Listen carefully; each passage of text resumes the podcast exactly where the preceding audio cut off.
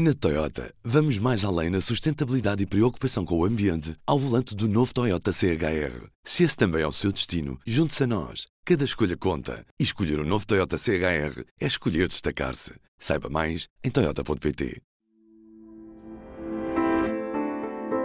Viva! Eu sou a Laura Costa. E eu sou Francisco Martins. Somos estudantes da Escola Superior de Comunicação Social. Já pode ter ouvido as nossas vozes no mais recente episódio do Repórter 360. Em parceria com o público, a ESC-FM ouviu as vozes das gerações que continuam a ler o único Nobel da literatura português, José Saramago. Pode encontrar a reportagem na íntegra nos mesmos locais onde ouve os podcasts do público. Procure por Repórter 360 ou vá a público.pt podcasts. Neste P24, pode ouvir passagens exclusivas e certos da reportagem.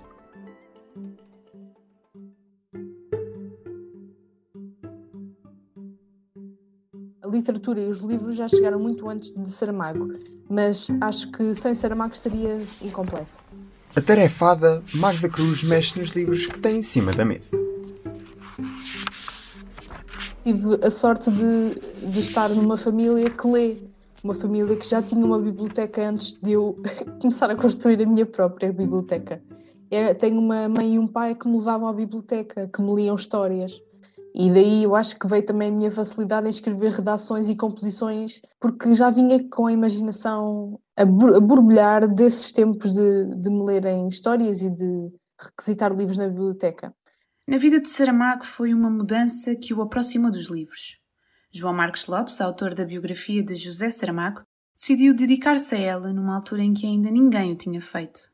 Caso a família de José Saramago não se tivesse mudado para Lisboa quando ele tinha apenas dois anos de idade, a vida dele teria sido bastante diferente. Era muito diferente crescer numa pequena aldeia do Rio Batejo, sem acesso a boas bibliotecas, sem acesso a ofertas culturais, e num tempo em que a escola uh, não tem nada a ver com aquilo que a escola se tornou depois do 25 de Abril, que era uma escola de massas. O livro que eu li pela primeira vez, que foi o Memorial do Convento, foi em 2016, 2017. Portanto, dei na escola. Da, da turma de, de 20 e tal pessoas, quase 30, foi das únicas duas ou três pessoas que leu o livro. Se deixarmos de ler Saramago na escola muitos alunos não vão contactar pela primeira vez com Saramago tão cedo. Aos 18 anos, João Tordo contactou pela primeira vez com José Saramago. Mais tarde, em 2009, recebeu o prémio com o nome do autor. Na altura não era possível uma pessoa fugir à obra de Saramago, quase, não é? O primeiro livro do Saramago que li foi, foi o Evangelho segundo Jesus Cristo e foi um livro muito impactante porque na altura estava na faculdade a estudar filosofia, mas com uma variante de teologia e então interessava-me muito aquela obra, embora as minhas crenças e as do Saramago são diferentes. O gosto pela leitura surgiu muito antes dos 81 anos. Aos 10, Francisco Borrego ia para o campo e os trabalhadores com quem se cruzava pediam que lhes lesse o jornal. Na minha freguesia, que é a Vila de Galveias, só andei um ano à escola. O meu pai mandou-se para uma outra propriedade, para o pé de Banavila, e então aí, como ficava à volta de um quilómetro da vila, continuei os estudos até à quarta classe. E depois, já na minha terra, a sociedade tinha tipo biblioteca. Aqueles livros que eram permitidos aí. A gente levava os livros e depois voltava a entregar e. Depois, quando mudei para aqui para Lisboa, aparecia este senhor ali do Circo dos Leitores, comecei a comprar e tenho muitas edições, umas quatro ou cinco edições.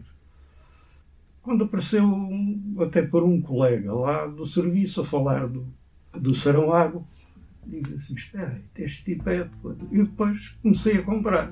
E devo ter 16 ou 17 livros do Saramago, não sei se são todos.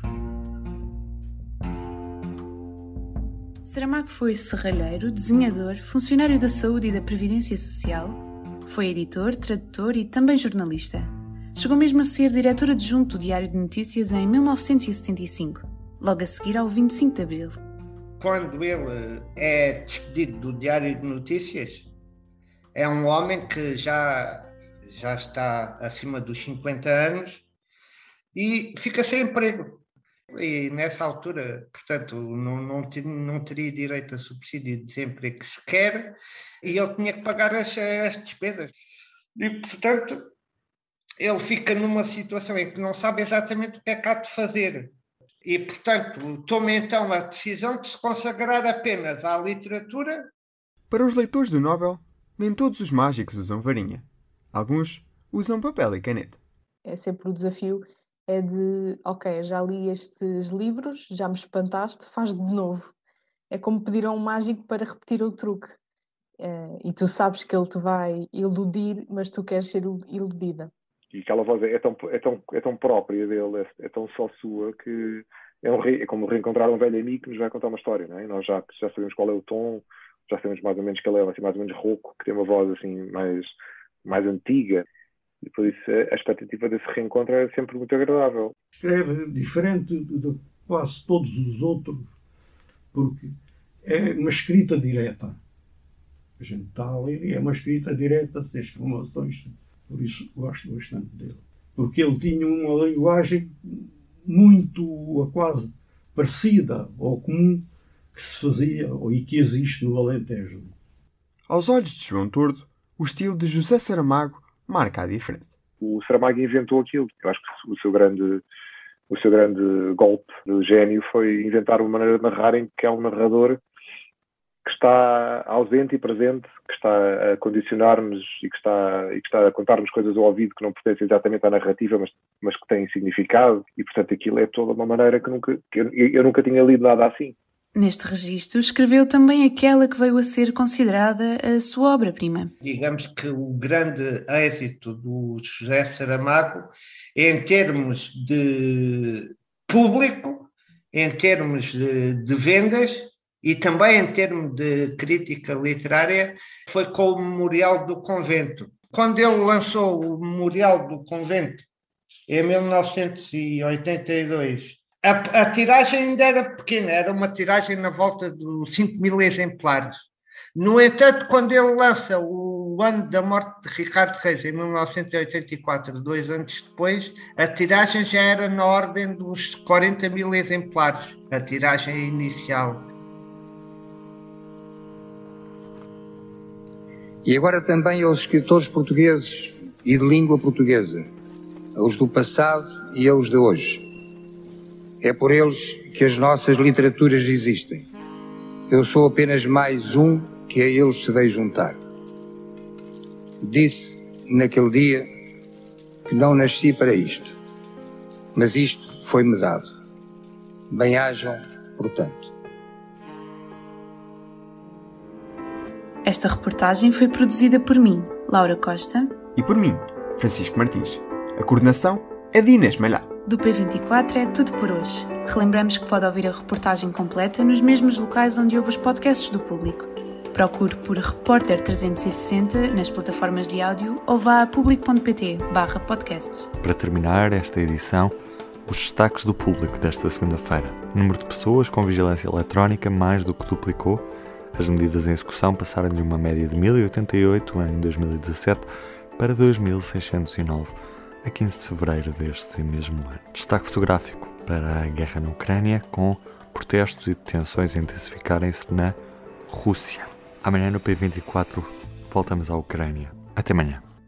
O público fica no ouvido. Na Toyota, vamos mais além na sustentabilidade e preocupação com o ambiente ao volante do novo Toyota CHR. Se esse também é o seu destino, junte-se a nós. Cada escolha conta. E escolher o um novo Toyota CHR é escolher destacar-se. Saiba mais em Toyota.pt.